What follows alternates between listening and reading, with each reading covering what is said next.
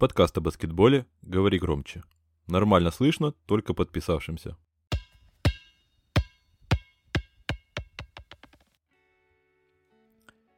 Ну что, друзья, я всех приветствую.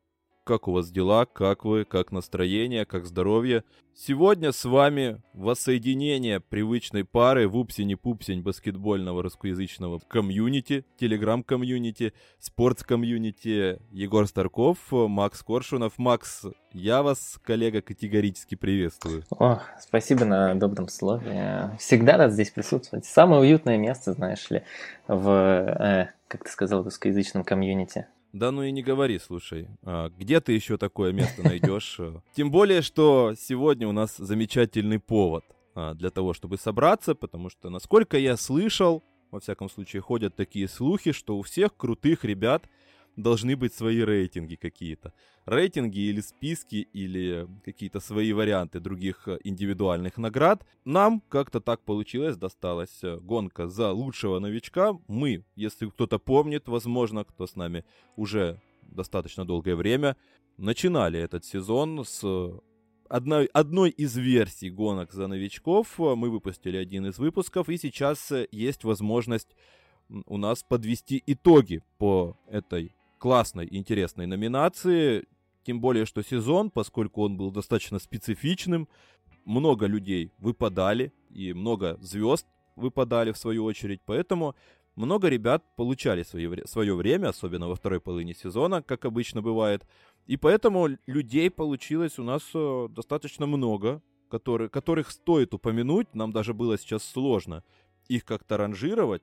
А, но, тем не менее, мы попытались, и, думаю, нет смысла как говорится, тянуть кота за вот эти самые, я думаю, есть смысл приступить. Тем более, что у нас э, для вас, друзья, есть даже помимо 10 мест, даже один такой небольшой бонус приятный от нас. Э, такая вот мягенький, мягенькая пироженка, как комплимент от заведения – Э, а ею у нас в нашем рейтинге становится Джеймс Уайсман из Golden State, потому что, честно говоря, мы с Максом так и не пришли к выводу, как его можно оценивать по этому сезону, потому что он сыграл 39 матчей. Э, при этом эти 39 матчей показали, что у него действительно есть сумасшедший талант, сумасшедший потенциал, но при этом и Стив Керр долгое время не мог понять, что с этим делать, как и мы, наверное, сейчас прямо ну и при этом сам Вайсман показывал вот этот вот талант и свои задатки от случая к случаю, от понедельника к понедельнику. Поэтому я, честно говоря, даже не знаю, как э, к нему относиться. Макс, ты вот в прошлый раз говорил, что это может быть единорог, который умеет все. У тебя как-то изменилось о нем мнение за это время? Да, на самом деле, наверное, нет, потому что э, из того, что я видел, у него есть прям ну, действительно уникальные навыки для его роста, для его габаритов, э, навыки обращения с мячом. Я ну, не хочу сравнивать, как это вот были некоторые статьи, по-моему, на Блейчере, а, что это может, может эволюционировать в Яниса. Нет, ни в коем случае, но действительно уникальные навыки, которые, ну вот не могу даже вспомнить какой-то такой пример из центровых, который мог э, так э, хорошо действовать в транзишне в 19 э, лет, ну сейчас уже в 20. А, появились вопросы вот к его травматичности, потому что все-таки, ну, достаточно серьезно. Колени это всегда серьезно, особенно если твой рост 213 э, сантиметров. Поэтому э, тут как бы ставим небольшой знак вопроса. Вроде бы не было никаких проблем, но потенциально, конечно, может быть. А, ну, как правило, игроки, которые пропускают новички вот э, первый сезон, либо пропускают частично, они все равно не выпадают из, прям, знаете, глубоко из ротации – они перемещаются с тренерским штабом, они там тактически обучаются. Поэтому следующий сезон будет очень показательный. Я думаю, мы там уже в первой половине сможем сделать какие-то более основательные выводы по а, Уайзману. Сможет ли он там, знаешь, двигаться вот действительно в сторону чего-то уникального или будет каким-нибудь обычным а, Данте Эйтоном, а, который, ну вот, пока что явно находится в какой-то стагнации и не может выйти ну, на новый уровень. Вот уровень там Эмбида, ну вот близкого хотя бы к Эмбиду хотя бы Эмбида образца там пару сезонов назад. А, поэтому посмотрим. Ну, действительно, у него же навыки, он может защищаться, он э, против, не говорю, что всех, но действительно хорошо двигается на дуге.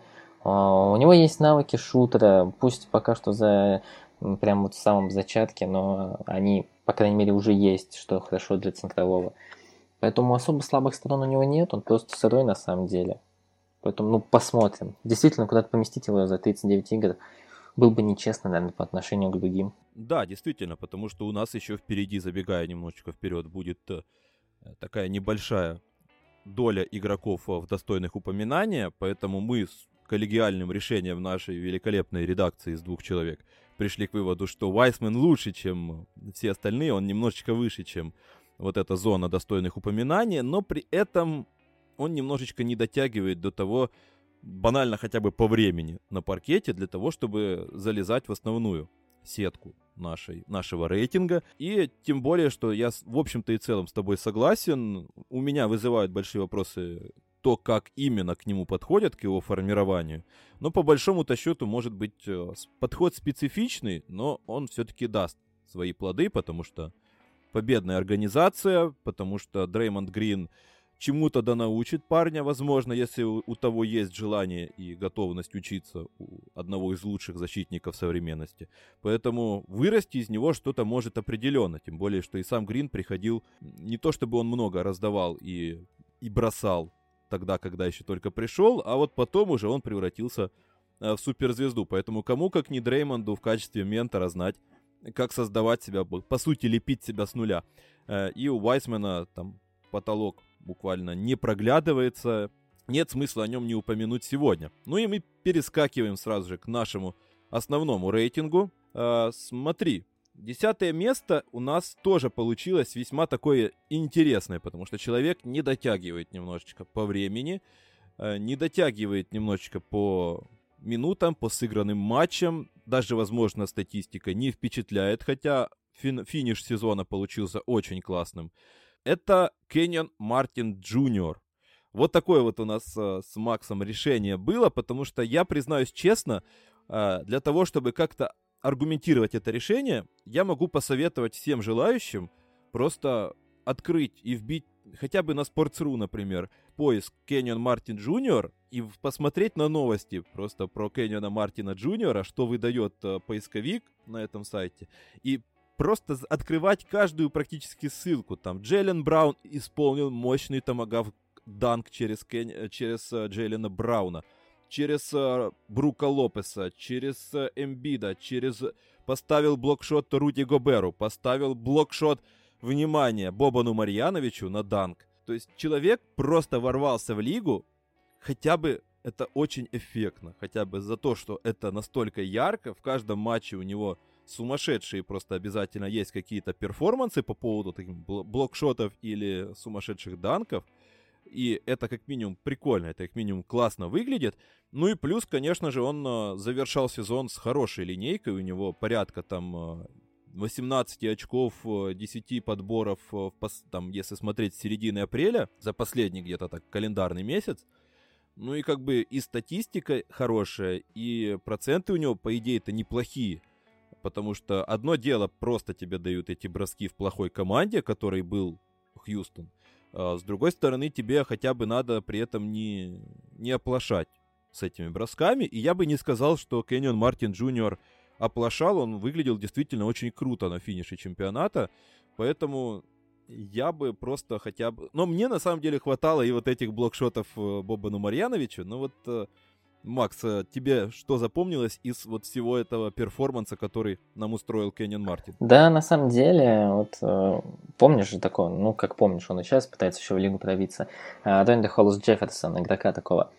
А, и, ну, человек, который вот, если кто не помнит, умеет, в принципе, защищаться, толкаться, везде бороться за мячи. Единственное, что он не умеет, это бросать мяч в корзину. Вообще, причем с любой дистанции, абсолютно. А, ужасный бросок, наверное, один из худших, который я когда-либо видел. И вот если бы он умел бросать, это был бы действительно идеальный пример фри-энди игрока. И Кеннион Мартин, ну, это настоящий вот один из хасл-чемпионов, наверное, э, прошедшего сезона. Потому что, если посмотреть... Вот Почему его... он не умеет бросать? Он же классно бросает. Мартин, да. Но я про Холлис Джефферсона имею в виду. А, про Холлиса Джефферсона. Да, да, да, да, да, ни в коем случае нет. Это вот как раз что было бы, если бы Холлис Джефферсон умел бы бросать. Это Кеннин Мартин. Кеннин Мартин действительно хорошо бросает. Более того, посмотрите как-нибудь у как его бросков. А, я вот как-то сегодня, когда ехал домой, решил посмотреть, и это удивительно, потому что а, человек умудряется бросать всего лишь э, полтора процента плохих, как бы говорят, досков, ну то есть со средней дистанции.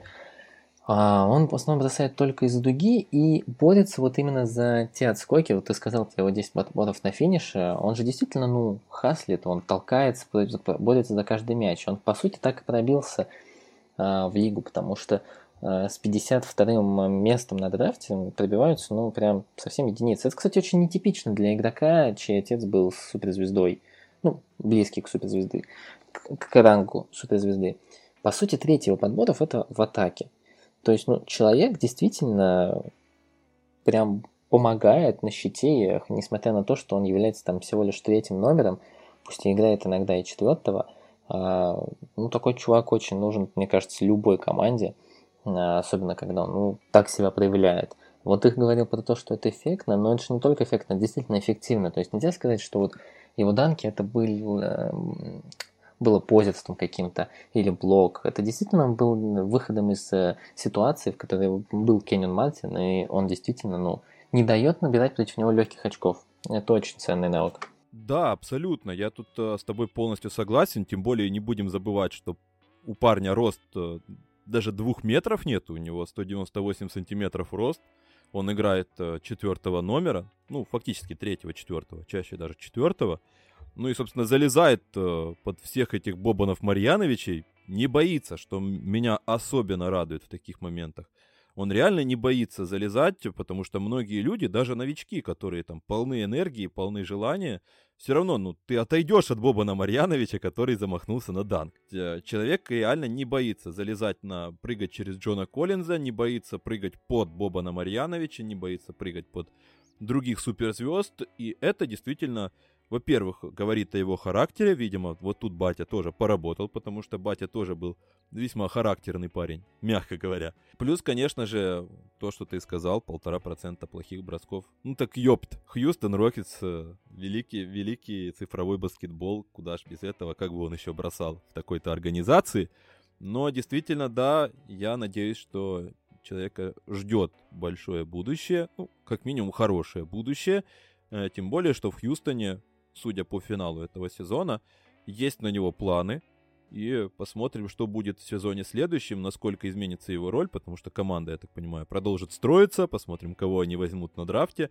Ну и за Кенниона Мартина мне как минимум не страшно, потому что его набор навыков и, что немаловажно, э, то наполнение его черепной коробки, которое у него есть, оно, мне кажется, ему обеспечит место в лиге на ближайшие годы. Но это уже, так говорится, лирика. Мы переходим к девятому месту, к девятому месту, которое греет мое такое э, детройтское сердечко, потому что на девятом месте у нас Айзая Стюарт, я уже заспойлерил, кто же еще может быть, на девятом месте, э, 68 матчей, 8 очков, 7 подборов, передача и блок за 21 минуту, и это снова-таки без учета, наверное, стоило бы говорить и отдельно выводить какую-то статистику по последним месяцам, потому что там больше давали э, играть новичкам команды, которые уже решили все свои задачи, и там у Эйзея Стюарта были цифры, близкие к цифрам Андре Драмонда, э, наверное, где-то там хватаются за сердце болельщики Детройта с опытом, но у меня, наверное, как и у тебя, Айзея Стюарт не вызывает такого же ощущения, как и Андре Драмонд, все-таки Айзея Стюарт, э, несмотря на то, что он тоже не самый огромный парень, у него там 200, 203 сантиметра и такой неплохой э, вес. Ну, тумбочка он такая. Он все-таки, да, такая тумбочка на ножках, из-за этого во многом многие сомневались в целесообразности его выбора на драфте, в перспективах его в NBA, а, потому что это такой небольшой tweener по меркам, NCAA, по меркам NBA а и такая типичная звезда NCAA. Э, который мог там дабл-даблы э, штамповать. А, но, тем не менее, за счет все того же, все той же смелости, как и с нашим предыдущим кандидатом, от народа, скажем так, а, Айзея Стюарт это человек, который готов лезть просто под все на свете. Он залезает э, под Джоэля Эмбида, ему не страшно, он лезет блокировать все на свете, он лезет толкаться со всеми на свете, и у него действительно есть классный навык, вот эта серийная прыгучесть, которая позволяет ему выносить кучу подборов и в защите, и в атаке. И при этом, конечно же, по мозгам, мне кажется, там э, чуть-чуть э, интереснее все, чем у того же Драмонда.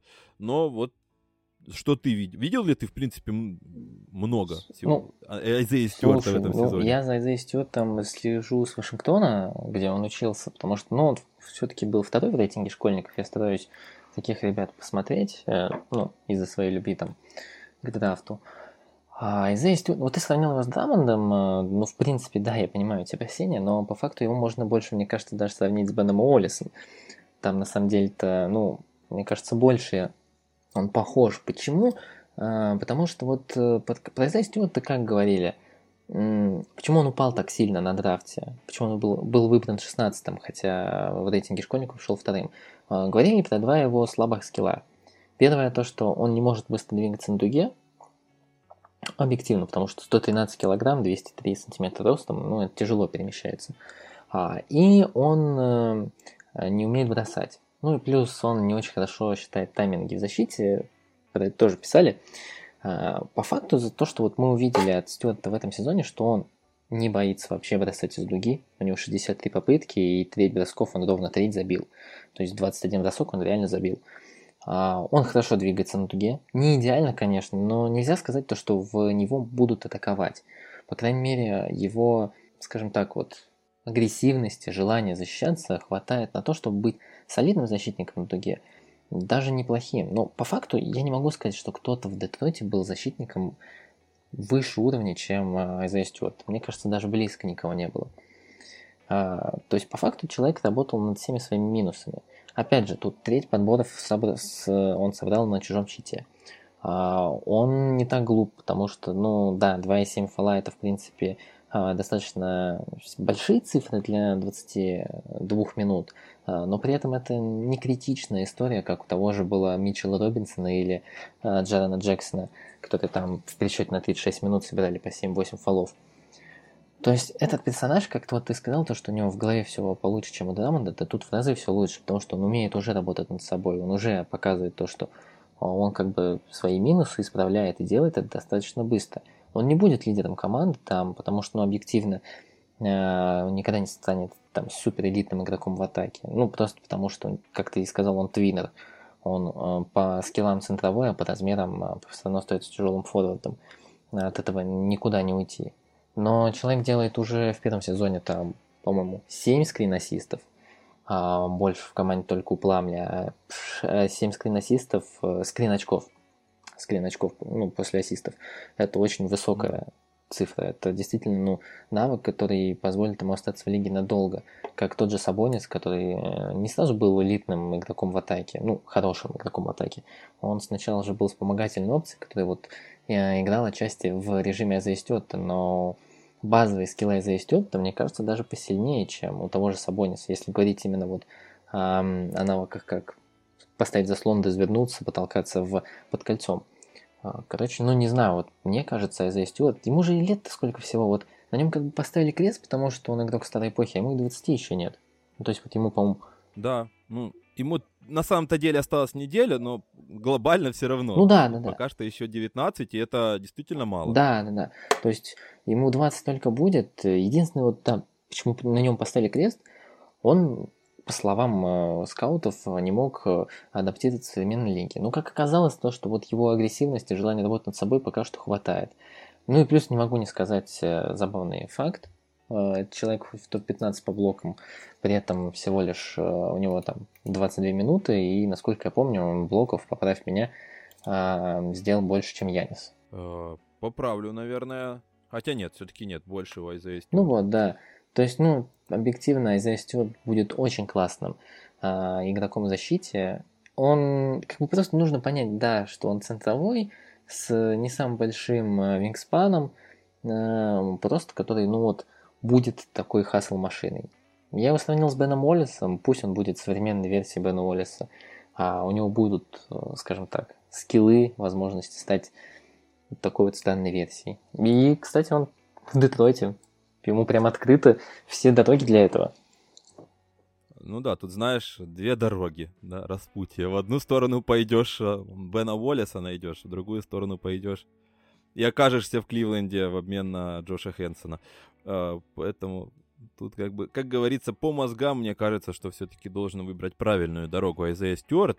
Дальше вопрос только с тем, как, как с ним будет работать организация. И это отдель, тема для отдельного, наверное, разговора. Сейчас не о том, а сейчас э, мы переходим к восьмому месту, где первый такой момент, э, про который э, мы еще упомянем. У нас, как я уже сказал в самом начале, много хороших ребят, про которых хочется поговорить. Поэтому в некоторых моментах мы брали на себя смелость и на одно место выбирали двух людей, которые истории которых нам кажутся несколько похожими. И вот э, восьмое место у нас разделили два разыгрывающих, которых можно уже сказать, а, которых можно назвать действительно опытными.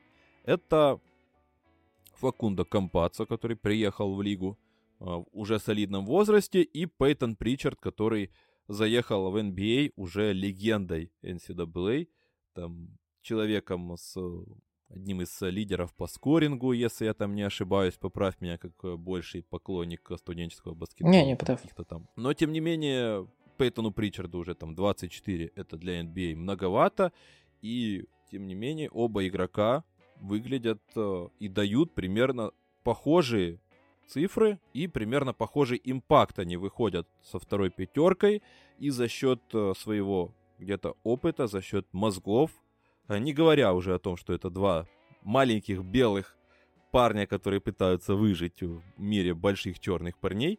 Э, надеюсь, там меня никто не слушает, а то, что я сказал большие черные. Э, ладно, неважно. А, вот, собственно, они у меня как-то идут э, одной компанией, и поэтому я не вижу ничего против того, чтобы их объединить, тем более, что даже история в чем-то у них повторяется, только Пейтон Причард в начале сезона подменял Кембу Уокера а, в старте у Бостона, а Факундо Кампацу прямо сейчас подменяет а, у нас Джамала Мюррея в старте у Денвер Наггетс. И, в принципе, и тот, и тот показали, что они весьма и весьма надежные парни, на которых можно положиться, несмотря на то, что они фактически являются новичками.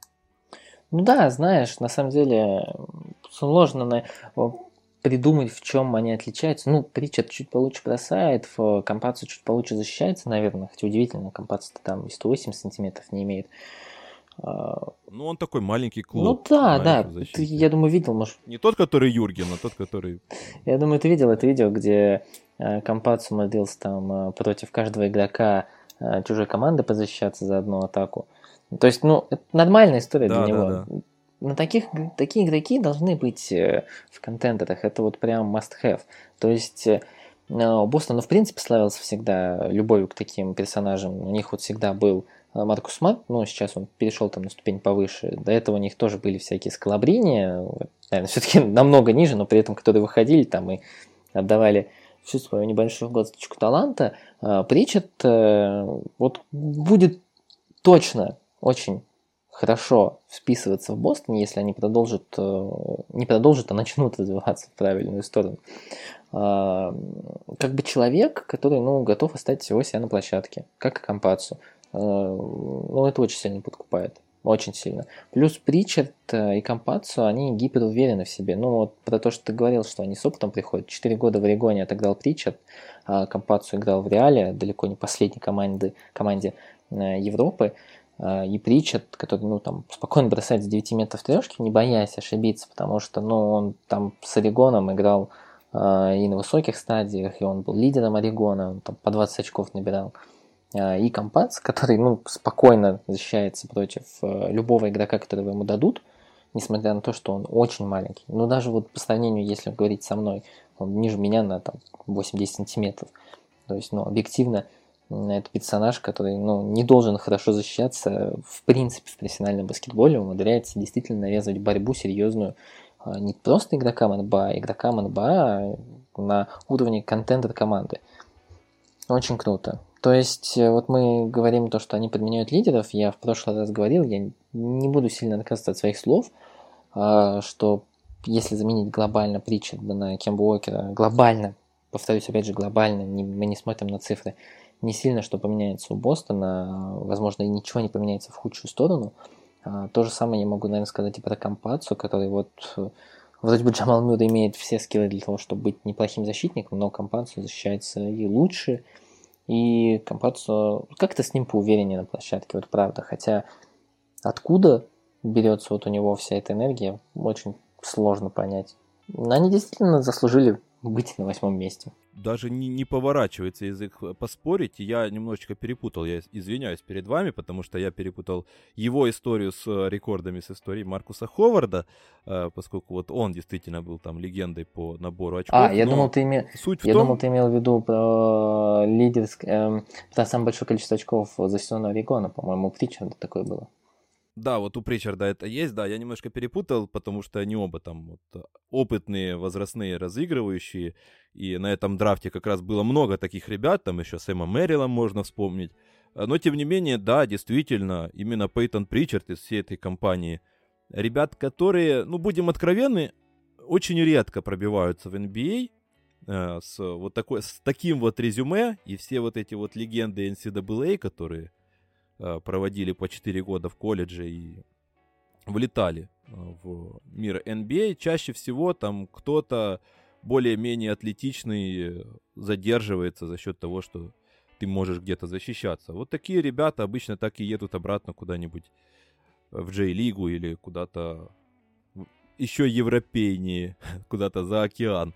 А, поэтому, но тем не менее, Пейтон Причард выделяется определенно в этой компании. А Факу Кампацо как раз проделал обратный путь, он из-за океана приехал сюда и сейчас выглядит очень круто, хотя в начале сезона, если кто-то помнит, он даже признавался, что поначалу скорости NBA давались ему с большим трудом. Он не понимал, что делать, куда бежать и кто все, все эти люди, как они так быстро бегают и прыгают. А, знаешь, там в стране великанов оказался, э, но адаптировался, все-таки опыт дает о себе знать, и сейчас это важнейшее звено Денвера. Интересно будет посмотреть, как он отыграет в плей-офф, но в нашем списке это уже железное место, плей-офф у нас будет отдельным пунктом. А, пока что не о нем, а мы поговорим о седьмом месте, где снова-таки та же история. Два игрока с э, весьма схожей статистикой, э, со схожей ролью на паркете. Причем даже скажу больше, они на драфте ушли очень рядом, буквально. Первым и вторым местом, э, рядом имеется в виду, они первое и второе место в общем зачете. Это четвертый и пятый пик этого драфта Патрик Уильямс и Айзек Акоро. А, игроки с э, весьма схожей, наверное, судьбой, потому что они попали в команды, которые порыпались еще в начале. Чикаго пыталась порыпаться еще в середине, все равно ничего не получилось, а, к сожалению. Но, в общем-то и целом, они заняли похожую позицию. С первого же сезона у них есть весьма и весьма полезная ачивка. Это игра в защите. Они сразу же стали теми баскетболистами, кому доверяют самых опасных игроков соперника. Я могу даже зачитать эти фамилии. Если говорить про Патрика Уильямса, то в списке его матчапов э, в десятке, скажем так, у нас э, Зайон Вильямсон, Кавай Ленард, Леброн Джеймс, э, Богдан Богданович внезапно, Джереми Грант, Джимми Батлер, Майкл Портер, Джейлен Браун, Донован Митчелл и так дальше. Если говорить про Айзека Акора, то тут Рассел Уэстбрук, Крис Миддлтон, Терри Розьер, Дэвин Букер, Джон Уолл, Джимми Батлер снова, Кайри Ирвинг, Бен Симмонс, Джереми Грант э, и Брэндон Ингрэм и так дальше снова-таки.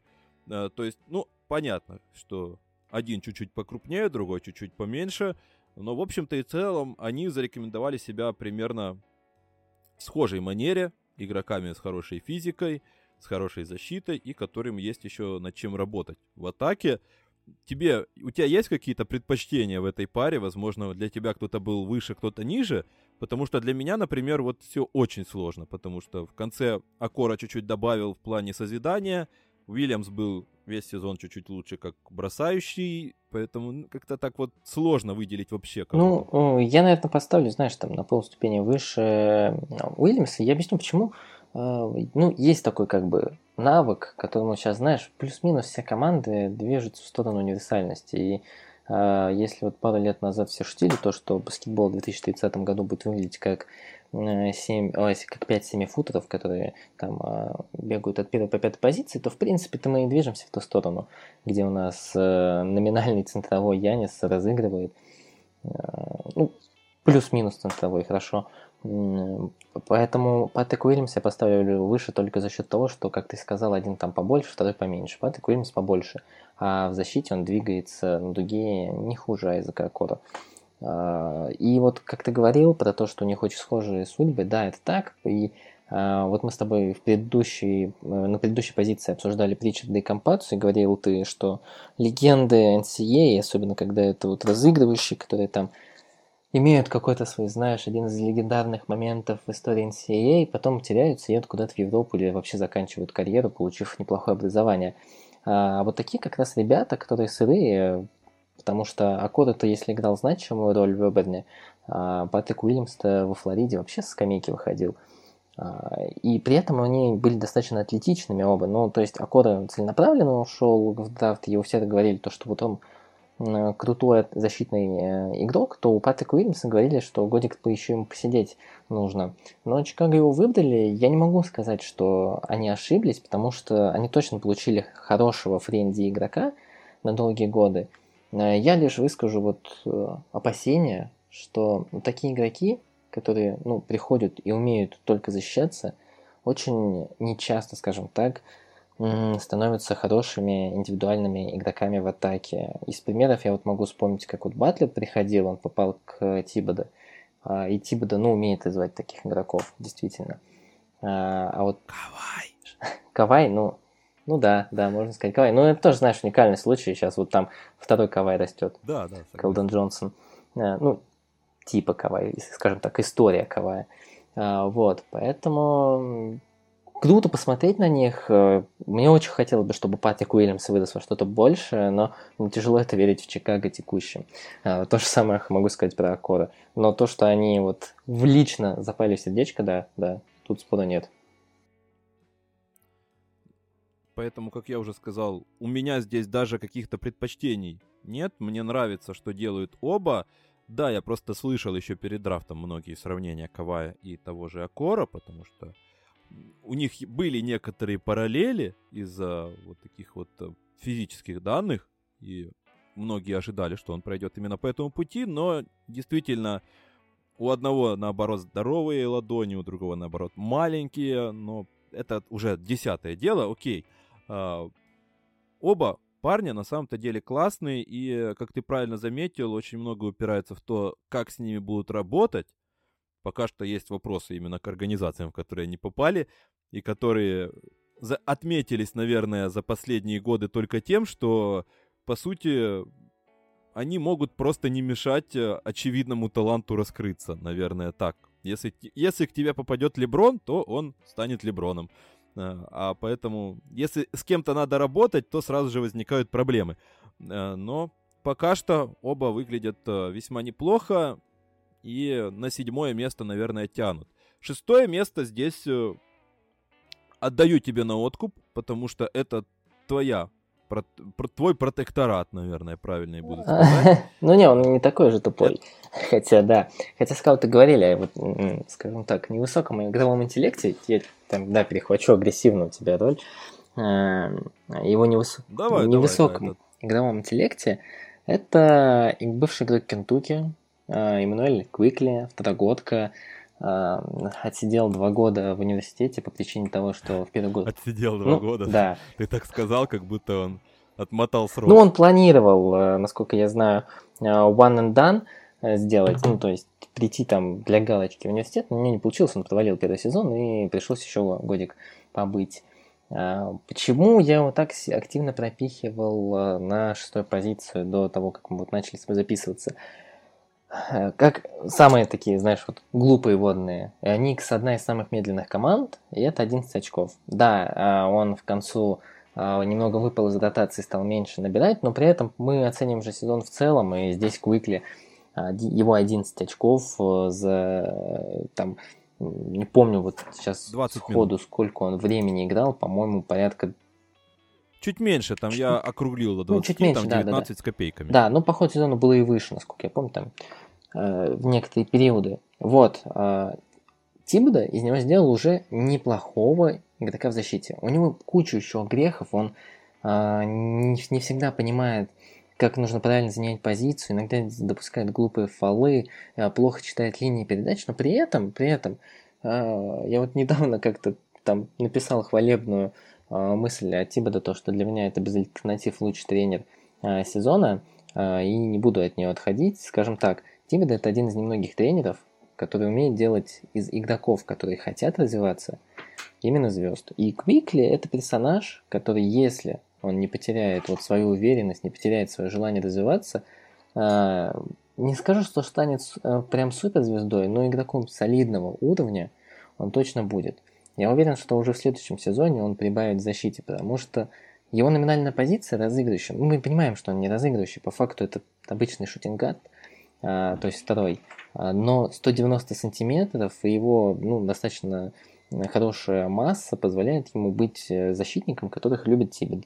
Те, которые а, умеют толкаться, те, которые умеют а, играть на линии передач, пусть пока что, как я и сказал, Кюкли ошибается очень часто а, в этих моментах, но это всего лишь первый год, и за первый год можно ставить, ну, я не знаю, твердую, мне кажется, пятерку для него, потому что все-таки это 25-й пик, который заиграл, заиграл на хорошем уровне и получает сейчас еще не стабильное место в ротации, но я не думаю, что оно куда-то денется в следующем сезоне, пусть и э, активно Нью-Йорк ищет э, разыгрывающего на рынке. На позиции шутингарда он вполне может остаться и играть большую роль. Наверное, тем более я бы еще добавил, что Детро... как раз Детройт уже а, из Детройта выписали зимой Дерека Роуза, что весьма круто, как по мне, потому что кто как не Дерек Роуз может стать э, хорошим ментором и человеком, который как раз э, расскажет и покажет, как это работать с Томом Тибадо и как э, правильно достигать успеха вместе с Томом Тибадо. Э, поэтому, как мне кажется, сейчас даже если Мануэль Квикли э, где-то проседает по минутам, все равно в плане опыта это, конечно же, сумасшедший просто для него boost в этом сезоне.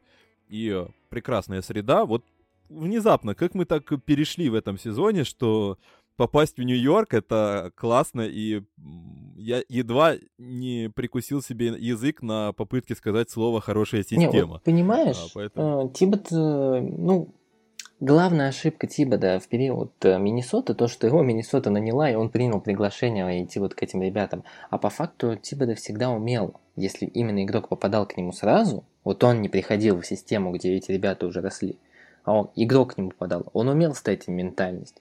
Он делал из них э, э, игроков, которые, ну, готовы пахать на тебя.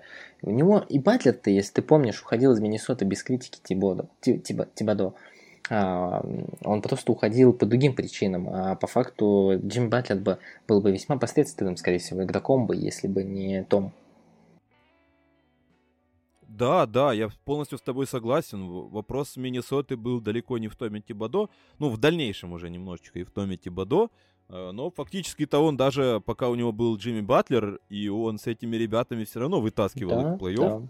Причем пока Батлер был, и была вот эта система, знаешь, когда даже не особо работоспособные и ментально настроенные э, игроки э, все равно имеются какой-то том Тибадо, его протеже, скажем так, в команде, который проводит эти идеи через э, к игрокам, все равно это дает, давало результат, пока Батлер был, все равно эта команда шла даже в топ-4 и шла на место с, э, с преимущество своей площадки на Западе.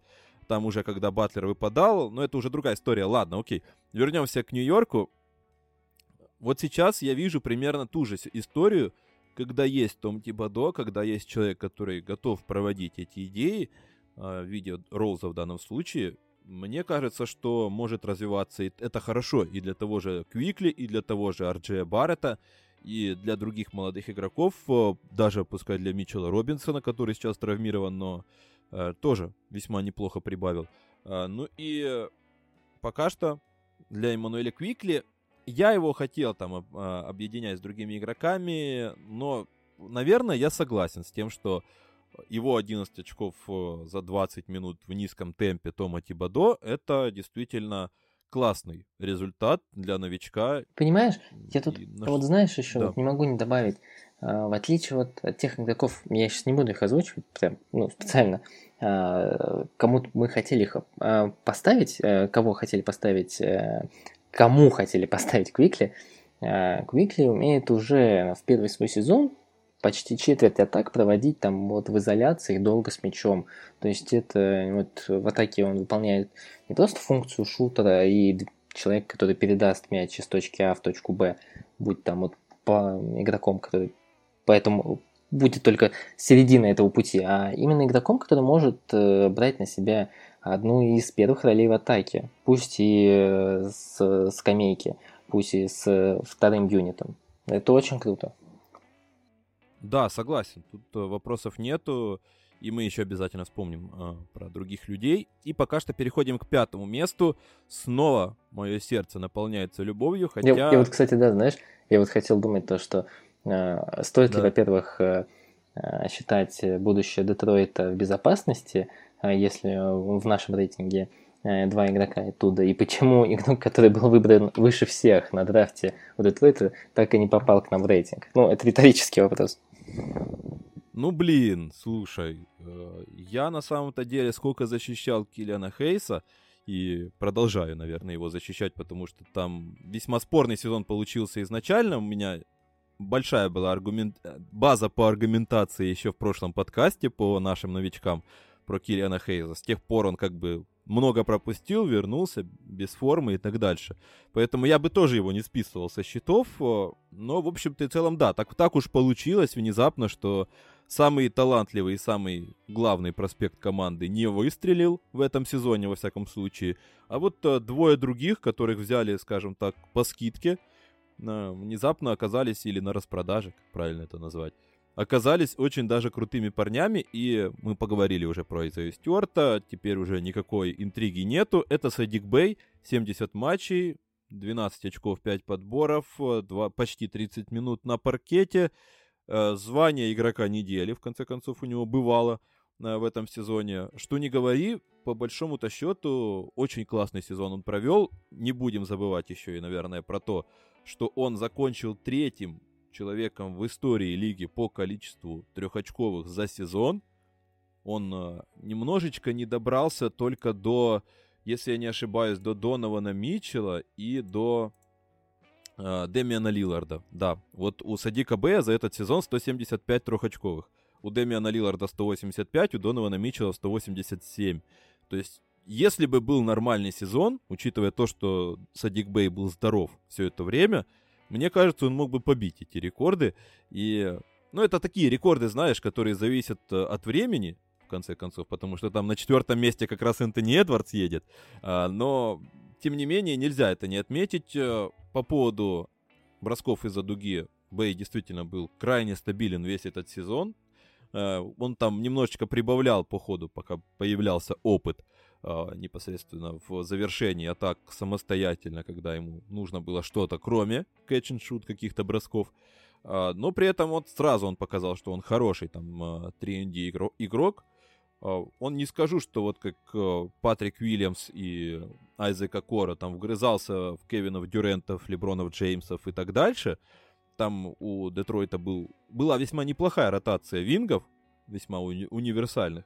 А, но, тем не менее, он показал себя гораздо более полноценным игроком, чем вот те ребята, которые оказались у нас ниже, потому что он действительно может набирать и очки в нападении самостоятельно, он стабилен из-за дуги, он неплох в защите, и поэтому, по большому-то счету, многие его двигали даже немножечко выше, но внезапно, несмотря на то, что я вот тут, наверное, меня кто-то упрекнет за то, что у меня тут два игрока Детройта у нас, а, но вот у Макса Садик Бэй даже был четвертым, а я вот оказался немножко поклонником другого баскетболиста, про которого позже, но вот э, чем тебя подкупил? Да-да, если, кстати, кто тебя будет критиковать, то по факту бы я и без тебя бы засунул бы и Стюарта, и бы в этот рейтинг, э, а я Детройт не особо люблю-то, э, откровенно.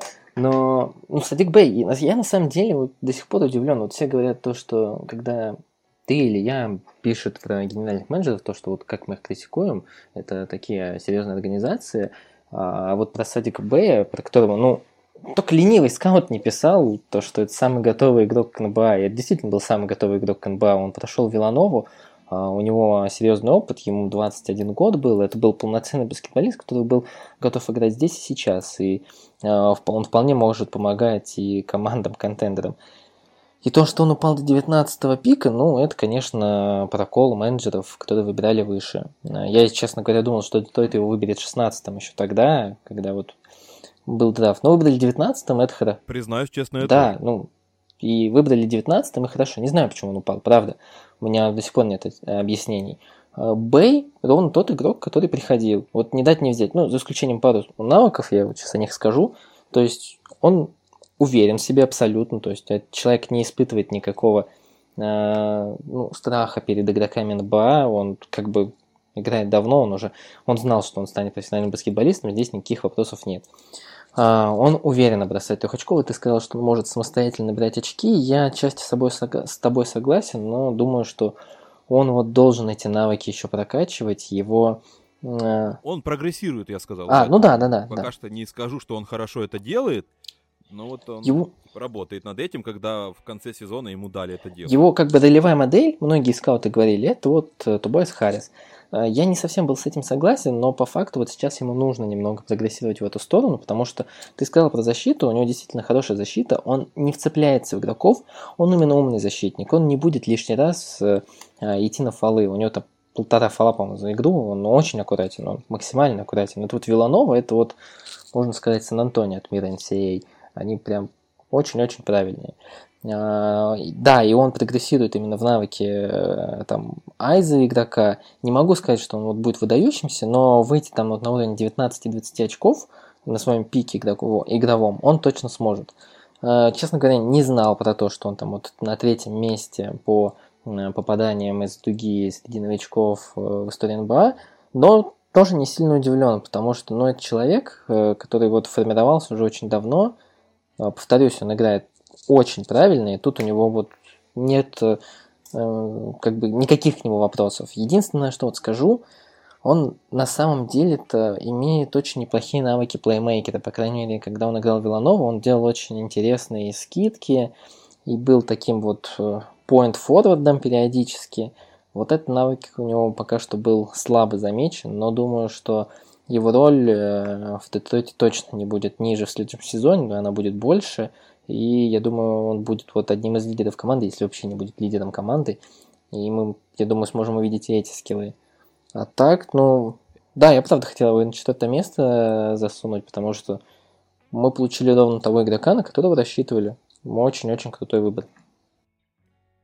Да, но я больше, наверное, склонялся к красивым историям, но об этом немножечко попозже. Я бы еще добавил буквально небольшую ремарку про Садика Бэя.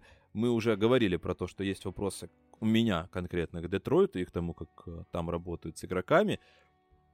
Но вот э, по поводу Садика Бэя у меня нет вопросов, потому что тут главный в его жизни, скажем так, в его карьере даже не то, чтобы э, Дуэйн Кейси сейчас, сколько его мать, потому что там интересная история. Он ведь э, из баскетбольной семьи, у него родители были баскетболистами, они играли оба в баскетбол, и мать как раз э, там сейчас тренер, э, и она с ним работала до последнего. Она там была история как раз к Дню Матери, не так давно он был, и тогда как раз вспоминали про Садика Б, что мать когда-то ему говорила, что он ты действительно неплохо бросаешь, сынок, но в защите, как бы тебе так сказать, ты типа дупло, мягко говоря, это я так перевожу на свободный русский. А, и как бы она конкретно за него бралась еще в школе, еще в университете. И, по сути, то, что сейчас Садик Бэй, в принципе, считается хорошим, пускай даже не идеальным, там, не великолепным защитником, э, как э, там Акора или Патрик Уильямс могут быть, э, все равно это уже прогресс, который показывает какой-то такой ментальный склад э, самого Садика Б, который постоянно работает над собой, и, соответственно, хорошую, хорошую, скажем так, систему внутри семьи, которая только помогает ему э, прогрессировать дальше и дальше. Поэтому а, в отношении конкретно Садика Б у меня хорошее предчувствие. Мне кажется, что в дальнейшем будет только интереснее. Ну, а в дальнейшем у нас э, в Слушай, подкасте... ну, на самом деле, не, я хотел да. еще, знаешь, да, да. пару слов. Я вот, ты вот сказал то, что у него а, мама тренер. Я, на самом деле, вот тоже хотел сказать то, что он знаешь, такой вот именно, если говорить его защиту, он защищается очень по-европейски. Я вот очень не люблю использовать блоки как показатель того, что игрок хорошо играет в защите, потому что, ну, это не всегда так куча людей прыгают просто так там за каждым мячом. Это ну, бывает там, Таунс тому пример. А, а вот блоков, по-моему, совсем там мало. 0,5, по-моему, да, что да, да. такое. У Бэя Бэй максимально аккуратен. И еще вот плюс э, Бэя, ты вот сказал то, что есть вопрос у тебя к Детройту, как они называют игроков. Бэй тут баскетболист, которого очень сложно испортить. Но вот по факту это, устак... это баскетболист, который устаканился. Он сейчас прогрессирует те стороны, которые у него слабые. И сделать из него плохого игрока сейчас ну, будет очень сложно. Ну вот прям я действительно не вижу шансов. Это один будет из лучших игроков класса. Опять же, не понимаю вот этой логики, как он мог упасть до 19 места. Это вот железный топ-10 был на драфте. Все, да, ну давай тогда, давай, давай следующее ПТЖ это твой абсолютный. Э, я позволю себе объявить его. Это Давай. Кстати, тоже второй игрок у нас из этой команды. Э, это, это Тейт из Хьюстона. Ты сказал, что ты очень-очень-очень любишь красивые истории. Так вот, Джей Шоун, Джей Шоун, надеюсь, я правильно произнес, потому что все Тейт, Тейт. А, это о красивой истории, это о том, как нужно пробиваться в лигу, и это о том, а, что этого игрока ценим на самом деле не только мы, и ты сегодня вспоминал почему. Все, я как бы потом дополню тебя только чуть-чуть. Да, мне просто нравится. Мне было сложно, кстати, выбрать между Бэем и Тейтом. А, оба провели классные сезоны, но вот NBA любит истории, давайте будем откровенны. А, даже в разговорах про MVP, про лучших прогрессирующих и так дальше. Все мы любим истории красивые. Давайте не будем врать сами себе. А, ну и у Джашона Тейта действительно классная история, потому что он приехал из Австралии, Э, приехал из Австралии в сильный Хьюстон, э, где, собственно, ему предстояло играть на тот момент с Джеймсом Харденом. С Джеймсом Харденом у него история, снова-таки, мягко говоря, не сложилась. Э, он, по большому-то счету, получил еще тогда, наверное, многие помнят эту историю, когда он поконфликтовал, наверное, так выражусь, с Джеймсом Харденом. Он на тренировке бросил, попал через него, что-то там косо на него посмотрел, Харден на него набросился, бросил в него мяч. А, и как бы не задалась, казалось бы, история. Это не самое лучшее, наверное, начало э, истории для баскетболиста, если ты хочешь закрепиться в NBA. А. Но, тем не менее, во-первых, Тейт, если говорить про то, почему он именно оказался на четвертом месте, а, в отличие от Садика Бэя, они провели очень ровные сезоны, на определенном уровне их команды, как мы видим сейчас, а, претендуют на первый пик. А, то есть условия примерно одинаковые, но Садик Бэй все это время был в команде, которая претендует на первый пик. Джешон Тейт как раз еще когда Хьюстон сопротивлялся до обмена Хардена, после обмена Хардена там был очень хороший отрезок у команды, когда они выигрывали, и все удивлялись, с какого бы хрена они это делают. Джешон Тейт тогда показал, что он может помогать уже прямо сейчас. Это готовый баскетболист. Ну и в дальнейшем, когда уже пошло все по нисходящей, Тейту дали больше владений. И он а, реально не провалился и показал хороший результат. Он не начал набирать там по 25 очков за вечер, как а, там Майкл, не Майкл, Портер Джуниор, Кевин он, да? Кевин Портер. Я уже в этих Портерах слегка начинаю путаться которые, набира... которые бросают, которые трехочковые бросают, а которые супом бросаются, или кто, чем он там бросался а, в Кливленде. А, ну, в общем-то, ладно, не о нем сейчас, а, про Джешона Тейта. Джешон Тейт э, действительно показал, что он классный защитник еще тогда при Хардене, и в дальнейшем, вот сейчас буквально вышло, вышел про него огромный материал, про то, как он, много он работал в условиях этого сезона, в условиях сложных обстоятельств, которые сложились в этом сезоне, когда нет нормальной возможности тренироваться, работать э, над собой, он постоянно, по сути, жил с аналитиками, с помощниками тренера в Хьюстоне. И постоянно работал с ними над тактикой, над тем, как правильно размещаться в защите, э, над тем, как правильно а, работать с звездными оппонентами для того, чтобы его не садили на фолы, как это были, было в начале сезона. И как бы он сейчас э, действительно прогрессирует то, что Хьюстон там ставил себе задачу уже на определенном моменте э, заработать уже надежно первый пик, и он это сделал с запасом. Там побил еще и рекорд по количеству задействованных футболистов в одном сезоне. А, но это не... Для меня это не касается Джешона Тейта. Джешон Тейт показал, что вот он не просто человек, который здесь оказался случайно, получил кучу бросков и показал неплохую статистику. Как раз Тейт не гнался за статистикой, даже вот в этом составе. Он позволил спокойно набирать Портером, а, спокойно набирать э, этому Алинику. Но при этом как раз Джешон Тейт собирал вокруг себя всю эту компанию. Он учился заигрывать правильно оппонент, э, партнеров. Он учился э, правильно защищаться. Он помогал везде, где нужно. И это для меня действительно как классная история. Мне нравится э, то, кем становится Джешон Тейт. И на, наверное, даже в какой-то момент очень жаль, что он сейчас залетел в команду, которая начинает сливать и как раз э, притес, притенять вот эту его сторону, готового баскетболиста, я бы, наверное, хотел как раз посмотреть на него а, в команде, которая за что-то будет бороться. Но это уже другой вопрос. Для меня вот он а, четвертый номер а, в этом сезоне без вопросов после там трех очевидных вариантов. Слушай, ну... Вот как ты относишься к Тейт? Нет, ну я очень люблю защитных игроков, поэтому человек, там, который делает полтора перехвата, это перехваты, знаешь, там не активная работа на линии передач, как ну, вот некоторые маленькие баскетболисты делают, там, как условный карри, там. А это именно работа уже персональная с игроком, которая позволяет там отнимать мяч, э, грубо говоря, у него э, прямо из рук. А, это очень круто. У меня есть, конечно, вопрос ну, вот, к его навыку там, бросать из дуги, но я делаю скидку на то, что у него не было прям качественных бросков, потому что у него не было супер качественных партнеров, которые не, не создавали для него хорошей ситуации. Плюс он ну, действительно брал на себя, старался брать на себя много бросков, э, особенно там в конце сезона.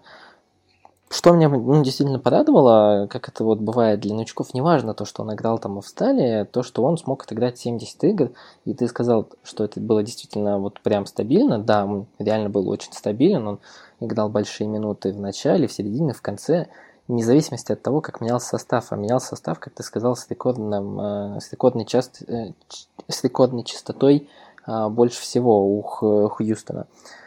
Поэтому, ну, тут ты сказал на самом деле сполна. Мне действительно нравится, куда он развивается. Видно, что у него еще ну, не хватает ему, там, знаешь, движения без мяча. Если он прибавит вот а, в этом компоненте, то будет очень круто. Плюс у него есть недооцененный достаточно навык розыгрыша. Он а, не, я не скажу, что прям идеальный разыгрывающий, но базовые навыки у него есть, которые точно ему тоже помогут закрепиться в лиге. Как бы так, как бы сказать, у него он уже показал в первый сезон то, что он в лиге надолго. Его скиллы реально позволяют. Вот про то, что э, красивая история, что вот он весь год, по сути, жил с тренерами, аналитиками, это круто, потому что вот такие игроки, которые пробиваются там через тернии и Австралию, э, обычно не только остаются в лиге надолго, но и становятся гораздо лучше и работают над собой. Поэтому очень-очень круто. Я еще добавлю буквально там пару э, ремарок. Во-первых, мне нравится дополнение к этой истории, то, что он, по сути, всегда был таким игроком. То есть он даже в университете, он позволял быть э, первыми скрипками. Там сначала Дианджело Расселу, потом э, Кейта Бейтс Диоп был э, более, скажем так, э, звездой в этой команде. То есть, ну и это продолжается на уровне NBA. А. Мне нравятся такие истории про игроков, которые сугубо за команду, сугубо за то, чтобы сплочать вокруг себя вот эту игру. Э, а не солировать э, и готовы, скажем так, отказаться от какой-то сольной роли. Ну и плюс, наверное, большой комплимент баскетболисту, если э, вот команда после успешного эксперимента с тобой, это, наверное, будет признано успешным экспериментом, выписывает еще одного баскетболиста сразу же из Австралии. Как раз Кэм Оливер под конец тоже еще заехал, еще одна легенда австралийского баскетбола, но там уже он сыграл не очень много, но тем не менее это, наверное, тоже небольшой маленький комплимент Джашону Тейту, просто в Хьюстоне посмотрели и такие решили, ну, в Австралии есть не только кенгуру, а еще и хорошие баскетболисты, поэтому давайте-ка попробуем э, еще раз провернуть этот же трюк, возможно, у нас получится.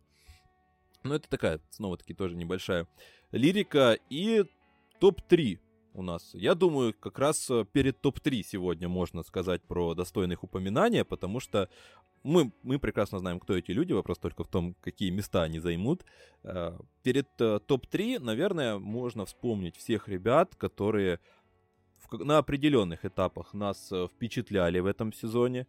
Я, наверное, в первую очередь скажу, что это парочка из Мемфиса, Дезмонд Бейн и Завьер, Ксавьер Тилман, которые не так много играли, но вот в этой системе Гризлис они идеально в нее вписались.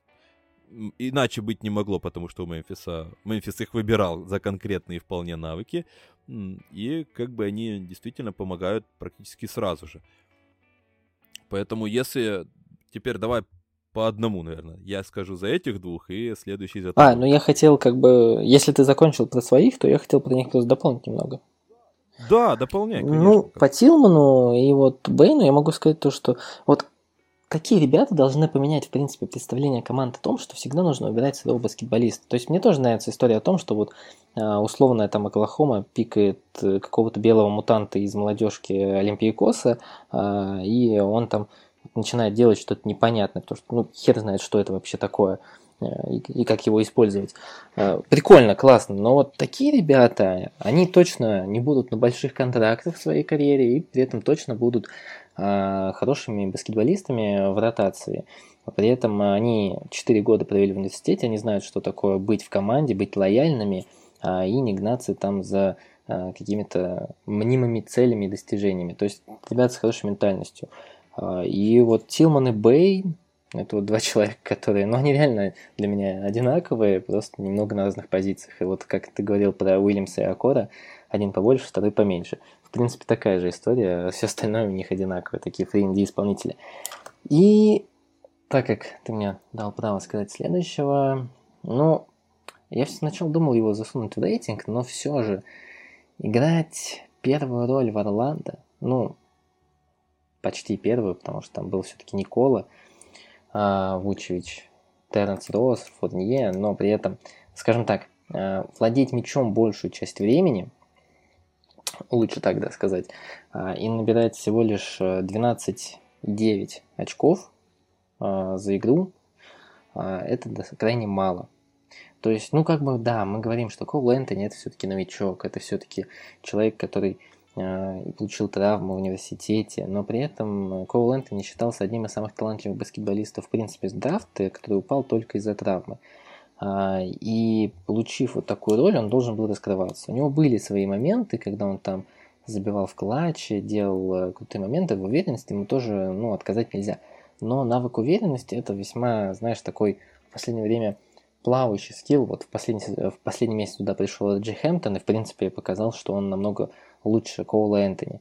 И особенно вот на этом фоне у меня большие вопросы к Энтони. Действительно он так крут, если приходит Джи Хэмптон, который, ну, э, играл тоже в Австралии против Бола, э, кто ну, считался талантливым игроком, просто тоже вот упал из- из-за того, что про него не так активно говорили, э, может выдавать вот такие вещи. А так Коул Энтони это большой знак вопроса. У него он пока жутко неэффективен. К нему очень много вопросов.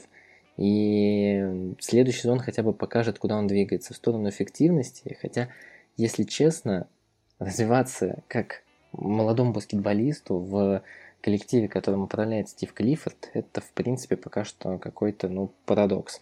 Посмотрим. Пока что большой знак вопроса. Да, вот как раз ты упомянул. Наверное, упомянем а, буквально, наверное, пара с парой слов а, и все того же Арджея Хэмптона, а, его партнера Кола Энтони по команде. И Чума Океке весьма неплохо себя показал в этом сезоне. Он пропустил весь первый сезон свой в лиге.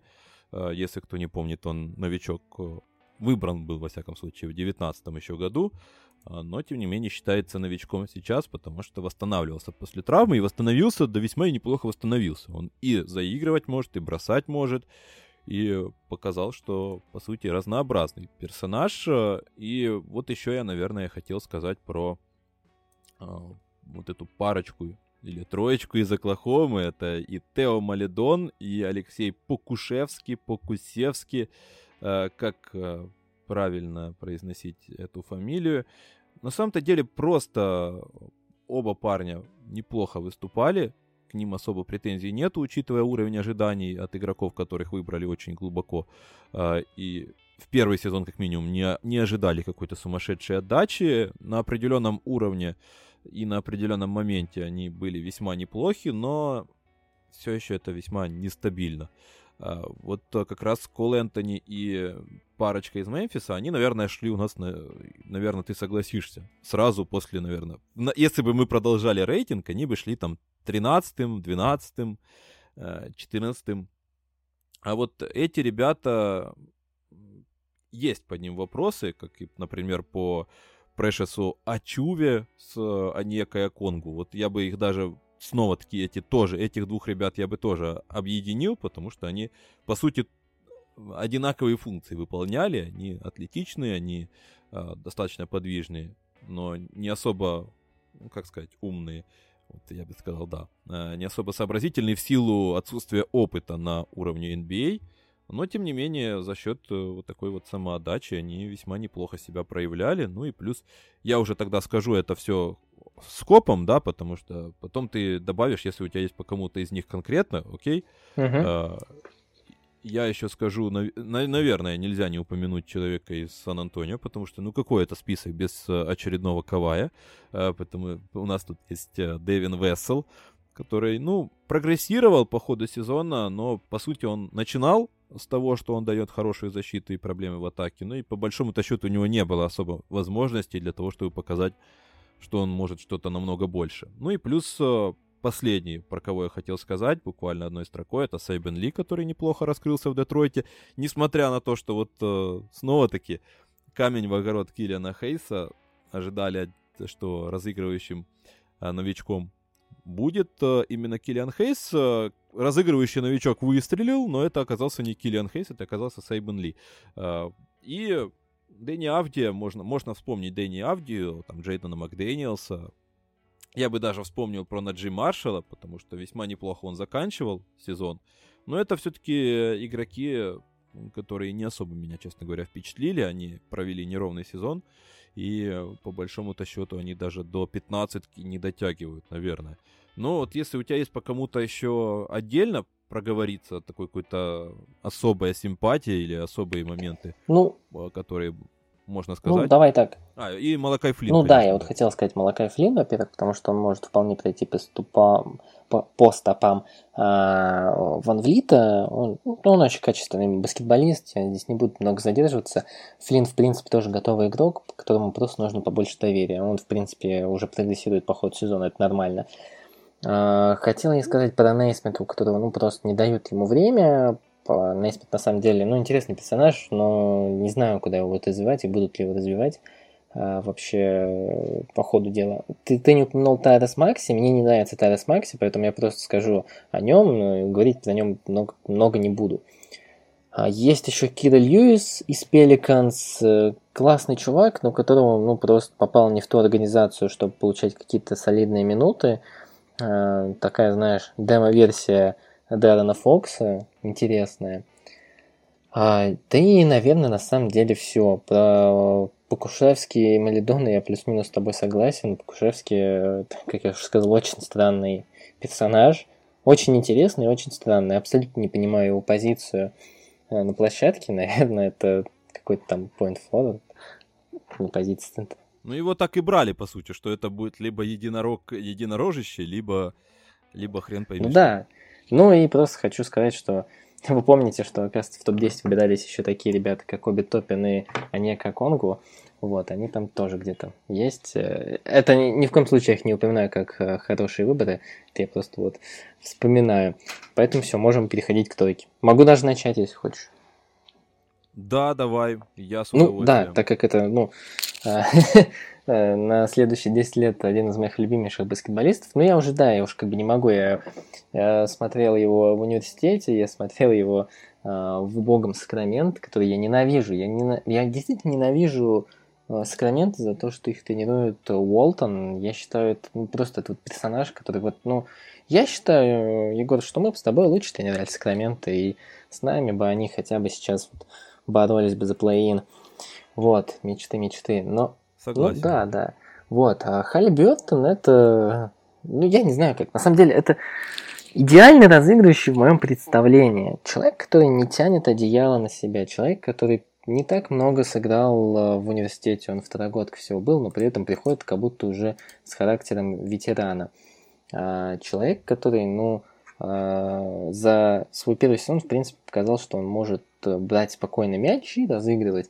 А, Причем там у них есть как бы Даррен Фокс, который тоже весьма неплохой разыгрывающий. Но я бы, честно говоря, доверил бы мяч больше Халибертону, который принимает действительно супер правильное решение. Были вопросы к его броску, он бросает 5 попыток за игру с процентом выше 40.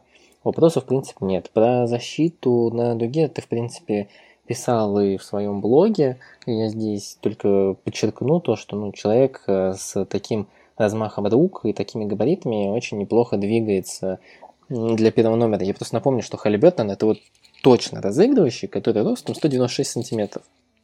Ну, то есть, это персонаж, который вот... Э, Шон Ливингстон был высоким разыгрывающим, но у него там была сложная карьера. Э, а вот Халибертон, он действительно человек, который должен играть-то, если бы был ну, солидный, имел солидную массу, э, должен был играть третьего номера, но нет, э, играет первого номера. Поэтому самый правильный новичок, у него точно большое будущее. Я его сравнивал с некой эволюционной версией Криса Пола. В принципе, пока не очень хочу отказываться от этих слов, потому что у него нет таких ярких лидерских качеств, как у Криса Пола. Но он, знаешь, он такой вот э, опекун, скажем так. Он всех опекает, всем помогает. Это действительно правильный разыгрыш. Разыгрыш, который э, делает команду лучше. Причем и на площадке, и вне площадки. Не могу прям минус его какой-то вспомнить. У него большая будет карьера.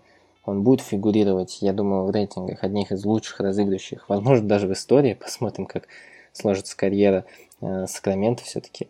Вот. И бесполезный факт, э, сегодня только вот узнал, э, когда ну, думал о рейтинге, что он, оказывается, кузин Эдди Джонсон. Был такой баскетболист в Лейкерс и Майами да, играл. Да, да. да. Вот. В принципе, все, передаю слово тебе. Да, спасибо большое. Я по большому-то счету тоже поклонник Тайриза Халибертона, был и остаюсь. Uh, у меня только один к нему вопрос, ты вот не нашел в нем минусов. У меня есть минус, который плавно перетекает из его же плюса, потому что меня раздражает, насколько он стабильный. Mm. Потому что... Да, да, слушай, да, тут сразу хочу сказать, а, помнишь, была, может быть, ты помнишь эту статью, что вот Дэвиду Робинсону помешало стать самым величайшим центровым в истории баскетбола его чрезмерная интеллигентность. И да, вот меня, период... да, кстати, меня да. периодически это тоже подбешивает, потому что Халибертон, он ну, действительно такой, он, он даст правильно передачу, он не будет рисковать. Он э, не может по-спортивному хорошо, по крайней мере, я такого еще не видел, это зазлиться. Прям вот, знаешь, вот как... Мне не нравится Кевин Поттер младший, но чувак был супер злой и супер мотивированный. Он вышел и вкинул 50 очков. Круто. Халибертон так сделать не может. Э, просто потому, что он не сможет позволить себе взять столько бросков на себя. Ну, для него это эго- эгоизм. Э, поэтому да, у меня большие вопросы к тому, вот, вот это к тому, сможет ли он стать первым. Меня опцией. как раз и раздражает в нем. Э, я не знаю, я просто вот ожидал, когда мы записали с тобой первый вариант этого подкаста. Я расхвалил тогда через некоторое время его у себя на канале. Рассказал про его сильные и слабые стороны. Мы поговорили про то, что это Малкольм Брогдон, который, который пришел в лигу на 5 лет раньше и демонстрирует такой же уровень э, ума и, скажем так, баскетбольного, баскетбольного интеллекта. И я все ожидал, когда же все-таки даже Люк Уолтон дойдет до того, что вот это классная пара. Тем более, что э, оба, и Фокс, и Халибертон, имеют опыт игры с другими разыгрывающими. Поэтому как бы напрашивалась эта пара, напрашивалось их появление одновременно на паркете, и рано или поздно Уолтон к этому дошел. И я думаю, что вот там как раз были несколько матчей у Халибертона, когда он набирал по 20. Я думаю, ну все, вот это поперло, реально. Вот сейчас будет у нас Splash Brothers э, в Сакраменто. Два супер агрессивных гарда, которые могут заигрывать, могут бросать, могут делать все, что хочешь. Нет, все, до свидания. Обратно откат э, к средним вот этим своим 14-13 очкам, 5, 5 ассистам. И меня это немножечко напрягает, потому что вот он действительно слишком правильный, слишком у него много правильных передач, слишком много правильных решений. И у меня вот в Брогдоне это слегка напрягает в контексте того, что есть э, баскетболисты, которые делают правильные передачи, и вот только правильные. А, но они не становятся лучшими разыгрывающими лиги, потому что лучшие разыгрывающие лиги должны делать еще что-то помимо вот этих правильных передач, понимаешь? Ну, вот да, а, знаешь. И в этом плане меня вот он тоже подбешивает. Ну вот да, знаешь, это вот разговор о том, почему, в принципе, Джон Стоктон, ну, очень редко фигурирует именно вот в звании самый великий разыгрывающий. Хотя по факту, ну, Джон Стоктон величайший разыгрывающий, но едва ли я назову много людей, которые говорили об этом. Все, всегда фигурирует там, вот знаешь, Мэджик, а, непрекословно. Кто-то говорит там Оскар Робертсон, иногда уже Криса Пола говорят. А, Джон Стоктон был супер правильный, он не делал рискованных вещей почти никогда. И вот Халибертон, да, вот он не может, как Крис Пол, периодически взять инициативу в свои руки. А, по влиянию на площадке, именно потому, какой он может э, оценивать, он может быть Крисом Полом, но вот этой злости, этой уверенности в том, что он имеет полное право брать на себя броски, потому что у него нет большого страха. Это вот э, не какая-то, знаешь, такая э, вещь, когда ты приходишь в большую лигу и там начинаешь паниковать. Он спокойно защищается против всех, э, берет на себя открытые броски, нет тут никакого, никакого страха. А вот именно перешагнуть через себя и сказать то, что ты можешь быть первой опцией, да, здесь у него ну, большие проблемы пока что с этим. Здесь пока можно, знаешь, сделать ему все-таки скидку, потому что, как сказал, Брогдон приходил уже готовым баскетболистом, на 5 лет старше. И Брогдон ну, был уже все, ну тут не изменить. В принципе, вот он сейчас э, только привык к лиге, и вот сейчас это его пик мы видим. Э, у Халибертона все-таки он был второгодкой, он был одним из лидеров э, молодежной сборной США, Э, при этом э, мы можем все-таки предположить, если особенно организация в Сакраменто будет куда-то двигаться, надеюсь на это, э, и тогда Халибертон должен стать более уверенным в себе парнем. Ну вот да, наверное, сойдемся на этом. И третье место тут как, как раз для него создано. Не слишком амбициозно для чего-то большего. Вот даже в нашем рейтинге он примерно на своем месте. Знаешь, как Тоттенхэм. Без каких-то... Да, как э, без э, говном ты не был, но и э, да. как дальше по тексту. Да, да. вот поэтому как бы у нас тоже Тайрис Халибертон занимает позицию не слишком амбициозную, он э, позволяет быть звездами другим, но он лучше гораздо, чем все остальные. И самое время, наверное, перейти к главной интриге, потому что как только мы назовем того, кто на втором месте, мы сломаем всю оставшуюся интригу. И сейчас барабанная дробь. Второе место у нас занимает э, Энтони Эдвардс. Все-таки мы решили так, э, потому что вопрос был весьма спорный. По большому-то счету, я хочу сказать, что если бы мы проводили э, вот все тот же, все тот же опрос и все то же решение надо было принимать где-то зимой, пускай даже в феврале, пускай даже в начале марта, то было бы все очевидно. Но на, прямо сейчас э, есть э, большие э, сомнения, лично у меня, даже сейчас мы называем, но у меня есть сомнения, потому что э, все познается в сравнении. Потому что у нас Ламело Бол очень ярок, он очень классный, но он сыграл мало. Энтони Эдвардс э, тоже очень яркий, и он сыграл все 72 матча, отпахал по 32 минуты. Как сказал мой коллега по многим эфирам, э, Саша Прошут, это действительно большой плюс Энтони Эдвардса, это то, что он здоровый, собака как лось в таком сезоне, когда все пропускают матчи, когда все э, в определенный момент э, вот в этом сумасшедшем темпе, более интенсивном, в какой-то момент задыхаются, Энтони Эдвардс бегает просто как э, здоровенный буйвол э, на красную тряпку, и он отбегивает по 40 минут в конце сезона бегал и вообще не чувствует никаких э, задышек, проблем или еще какой-то э, дискомфорт. То есть в этом он чем-то напоминает Леброна в молодые годы, но только этим. Только пока что этим есть вопросы к тому, как он принимает решения, но с этим я бы сказал тоже, что с его версией образца первой половины сезона тоже есть весьма серьезные подвижки, и в последнее время он действительно учится. Ну, наверное, это было очевидно, что как бы ты притыкиваешься потихоньку к лиге и учишься делать, принимать какие-то более правильные решения, хотя бы за счет опыта э, какого-то минимального, а не за счет э, невероятного какого-то игрового мышления. А, но вот э, все-таки, все-таки Энтони Эдвардс э, на втором месте. Как, э, какое у тебя отношение к Энтони? Слушай, ну давай, наверное, их уже вместе обсуждать, потому что у нас нет никакой интриги. Да, да, да. Ну, я скажу сначала, уже, да, да, повторюсь то, что сказал тебе сегодня. Я пытался все сегодня. Я не хотел было стать на первое место по многим причинам, я их скажу еще. А, ну, первое, что мне просто банально не нравится до сих пор, как бы на него никто и как бы подобрать приличное слово. Ай, ладно, как бы на, кто на Ламела был не возбуждался, он мне не особо нравится. Э, но э, Энтони Эдвардс мне нравится. Мне нравится Энтони Эдвардс чем? Э, мне очень выбесила его фраза, помнишь, перед сезоном, что он больше любит американский футбол? Это очень странная фраза. Очень странная фраза. Но при этом как бы, человек не супер отдается, но у него опять же, уверенность, про которую я говорю э, сегодня много раз, говорил много раз. Э, человек, помнишь его интервью, когда он сказал, почему Миннесота проигрывала э, в концовках? Да потому что Энтони Эдвардс не играл там.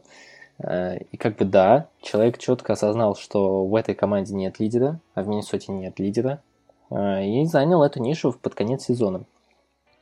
То есть, как бы это не было грустно, наверное, для Рассел или Таунса сейчас в конце сезона это была больше команда Энтони Эдвардса. Он был там главной скрипкой, он был там главным исполнителем. Но при этом, при всем при этом, вот он действительно стал первой опцией в атаке, он действительно а, начал напоминать там где-то Батлера, где-то Уэйда, супер здоровый, реально, у него, если он захочет, он станет там просто одним из величайших защитников, если он захочет защищаться, если ему кто-то хотя бы даст какую-то базу, потому что чисто вот по антропометрии, по физике, ну там просто таланта и возможностей, ну, редко такое встретишь у новичка у первогодки.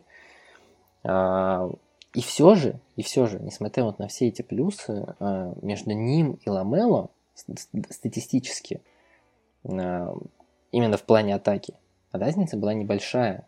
При этом Ламело как бы а, был одним из главных персонажей команды, которая шла очень высоко, когда он был э, здоров, когда он играл, и, в принципе, Шарлотт играла в плей-ин, по крайней мере.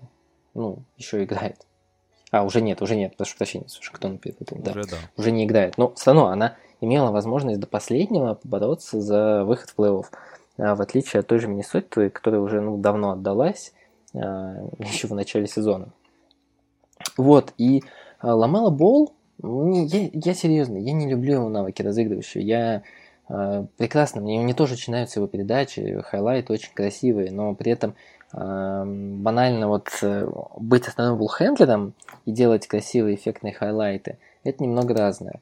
И э, пока что играть в комбинационный баскетбол для меня все же это не совсем ламело бол, э, который все же допускает там достаточно много еще ошибок и так далее. Но если мы берем вот чисто его сезон, Тут, конечно, вопросов ноль. Он действительно хорошо бросает, статистически для себя, потому что бросок у него отвратительный, техника у него ужасная до сих пор, он не сильно там что-то поменял, но статистически я не могу к нему придраться, потому что 35% на 5 попыток – это хороший результат для новичка, очень хороший, который позволяет рассчитывать на то, что он будет э, действительно отличным шутером. Он много берет на себя атак э, в изоляции, там чуть ли не четверть, с хорошим процентом он их реализовывает, у него хорошая эффективность, которая там выше намного игроков, которые уже там ездили на матч всех звезд. Это как бы тоже очень круто. А, при этом, ну вот единственное, до чего можно докопаться, но здесь можно докопаться до Эдвардса. Они туповаты в защите. Они, ну, они там реально пока что не особо понимают, что делать. Э, что, в принципе, для Ламела, ну, тоже никогда не было секретом, хотя удивительно, но он все-таки не тот э, персонаж, который просто, ну, стоит и смотрит, он реально старается. И периодически он очень хорошо действует на линии, атакует на линии передачи соперника и делает важные перехваты. У него много перехватов. А тут как бы очевидный плюс, на который я раньше, ну, по крайней мере, никто даже не замечал то, что он мог так делать, он так, наверное, и не делал. Эдвардс действительно глуповат в защите и пассивен зачастую. А, что еще можно сказать? А, Ламело, как бы, ну, человек, который готов быть лидером, и уже сейчас тоже в Шарлот. А, он быстро там забрал мяч себе, ему, в принципе, никто не возражал, и он был там вот основным был хендлером команды. Тоже круто. То есть, по факту мы получаем, если его сравнить с Энтони Эдвардсом, Ламела был во всем лучше, в защите они одинаково плохие, ну и очков он набирает чуть меньше, лишь потому что все-таки Ламело а, больше настроен на то, чтобы делать партнеров лучше. А в следующем сезоне, скорее всего, конечно, Эдвард спрыгнет там до 23-5 очков за игру, потому что, ну, он прям ярко выраженная опция атакующая, здесь э, вопросов нет. Посмотрим, что будет Ламело, потому что у меня до сих пор как будто есть ощущение, что э, против Ламела до сих пор не так активно его воспринимали как игрока в атаке. Посмотрим, как против него будут играть э, в будущем. Э, посмотрим за эволюцией его броска, потому что, ну, я сейчас можно подумать, что я хейтер, но я как бы нет, наоборот говорю, что Ламело это лучший игрок этого, э, лучший новичок этого сезона, и я был во многом, ну, неправ по отношению к нему, он действительно приехал другим в лигу. А у меня просто есть небольшие сомнения. Сейчас, ну, заслуженное первое место Ламела, который не пассивен, как должен был быть, активно развивающийся, человек, который делающий свою команду лучше. В отличие, кстати, от того же Эдвардса, это вот тоже важный момент. Бол реально делал свою команду лучше. Эдвардс? Нет, только временами. Но глобально не сильно влиял на результат. Да, я с тобой полностью согласен по этим пунктам. Я еще добавлю от себя, раз уж мы теперь обсуждаем обоих, э, и как раз вот про Ламела Бола я сейчас больше добавлю, потому что я начал больше про Эдвардса, сейчас будет больше про Ламела. Я бы сказал, что есть еще минус э, небольшой у Бола в том, что как раз в клатче он не так силен, и как раз э, у Шарлот в клатче больше решали именно Терри Розир и Девонте Грэм. Именно эта парочка была веселее. И Ламело как раз больше в клатче отходил на другой, э, на другой план. Но это, наверное, нормально, потому что это проистекает напрямую из плюсов, поскольку он играет в сильной, ну, в сравнении с Эдвардсом, конечно же, команде, которая вышла в постсезон, если можно плей уже называть постсезоном, которая выходила, вышла в постсезон, в которой были и другие не менее важные, не менее классные опции, и он свою статистику э, показывал и свою роль э, имел именно рядом с такими же игроками, они по сути в полном попустительстве, как Эдвардс, при всем том, что есть там Рассел и Таунс, но там гораздо дру... абсолютно другой темп, абсолютно другое напряжение и так дальше. Но вот если говорить про Ламело Бола, я бы еще добавил два таких достаточно э, важных фактора, как на мой взгляд. Это первый, как раз э, то, что он играет в действительно сильной команде и в сравнении с э, вот как раз Энтони Эдвардсом, он до травмы, как раз с момента перехода в старт, а, и до травмы там было 20 с чем-то матчей, он набирал там 20 очков, 20, э, под, ой, 20 подборов. Даже Андре Драмонт у меня получился. 20 очков, 6 э, подборов, 6 ассистов, и как раз бросал там с линейкой 45, 43 и под 90 а, с линии. Поэтому он действительно на пике, он был э, действительно не хуже, чем Энтони Эдвардс, даже, но в более сильной команде. И в нашем, наверное, рейтинге все-таки он называется лучший новичок. И в данном случае, в моем, наверное, понимании, это не обязательно игрок, который больше намотал километража и был лучше на дистанции. По большому счету, не важно то, что Джоэль Эмбит, например, для меня, сыграл 30 матчей, если он, собака, был лучше, чем Малкольм Брогдон. То есть, ну, очевидно. В нашей ситуации все не так, э, просто не такая большая разница, но по большому счету в смысловой нагрузке для меня лучший новичок — это лучший баскетболист, которого мы увидели в этом сезоне из новичков на паркете. Ламело Бол был вот в этом, на этом отрезке лучшим э, новичком, лучшим баскетболистом из новичков, которых я видел. Вру. Нет, лучшим новичком был Тайриз Макси в матче с э, Денвером, с, когда он 39 очков набрал. Но это было только ну, в одном нет, там матче. Эдвардс тоже 40 накидывал. Тут такое, на самом деле. Не, ну я говорю о том, что как я видел, э, вот мои впечатления. Ну ладно, был ладно. Лучший перформанс, ну ладно, да, действительно. А, если говорить про все остальное, для меня именно Ламело Бол был конкретно лучшим. И неважно, какой, какой там был, какая была дистанция, тем более, что он действительно не один матч сыграл, и в остальных играх он был продолжал оставаться на уровне лучшего новичка, кандидата на лучшего новичка. Но вот э, по большому-то счету, даже если опускать все эти невероятные передачи, которые, ну не буду врать, подкупают. Вот это то, о чем мы говорили в, кон- в контексте Халибертона когда ты хочешь быть э, одним из лучших, в принципе, разыгрывающих, ты должен брать на себя и такие пасы тоже, потому что это важно, это действительно звезды, которые скорят, которые э, ассистируют. Это не только про правильные э, вещи, это не только про правильные решения, это когда ты не боишься брать на себя какие-то рискованные, э, рискованные броски или передачи, э, и они, по сути, проходят, потому что ты звезда, Вася. То есть э, от тебя, как от звезды, ожидают таких вещей. И вот Ламело Бол показывает, что он э, готов делать такие моменты, готов решать в таких эпизодах.